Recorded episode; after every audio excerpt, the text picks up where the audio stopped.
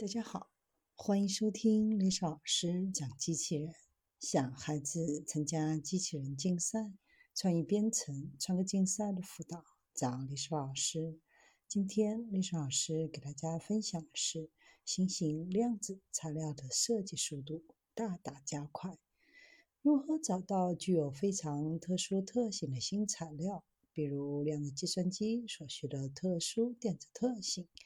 通常，这是一项非常复杂的任务，需要创建各种化合物，其中有潜力的原子排列在某些晶体结构当中，然后测试材料。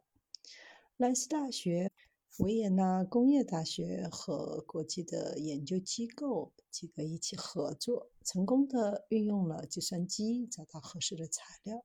新的理论方法被用来从大量可能的材料当中识别出特别有前途的候选材料。这些材料确实具有所需的特性，而且方法非常有效。材料中的电子无法单独描述，这些电子之间存在非常强烈的相互作用，根据量子物理定律以波的形式相互干扰，而且它们的电荷相互排斥。这是这种强烈的相互作用导致了电子的激发，只能用非常复杂的数学方法来描述。拓扑学也起到非常重要的作用，它处理不会因连续变形而改变了几何特性，比如甜甜圈当中的孔数。以类似的方式，即使材料受到轻微的干扰，材料中的电子态也可以保持稳定。正是这些状态对于量子计算机等实际应用非常有用的原因。计算机材料所有强相互作用的电子行为是不可能的，世界上还没有超级计算机能够做到这一点。但基于之前的发现，现在已经有可能开发出一种设计的原则。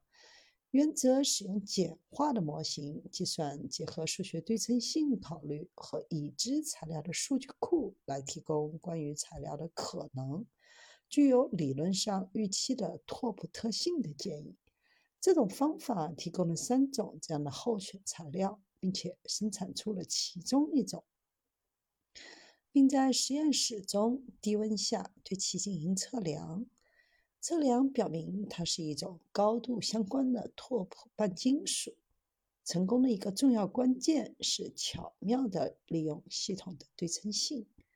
假设强相关的激发仍然受制于对称性的要求，很多没有系统的拓扑采用从头计算通常是必要的。但对于研究强相关材料尤其具有挑战性。目前可以说，通过这种方法来识别具有想要的特征的材料。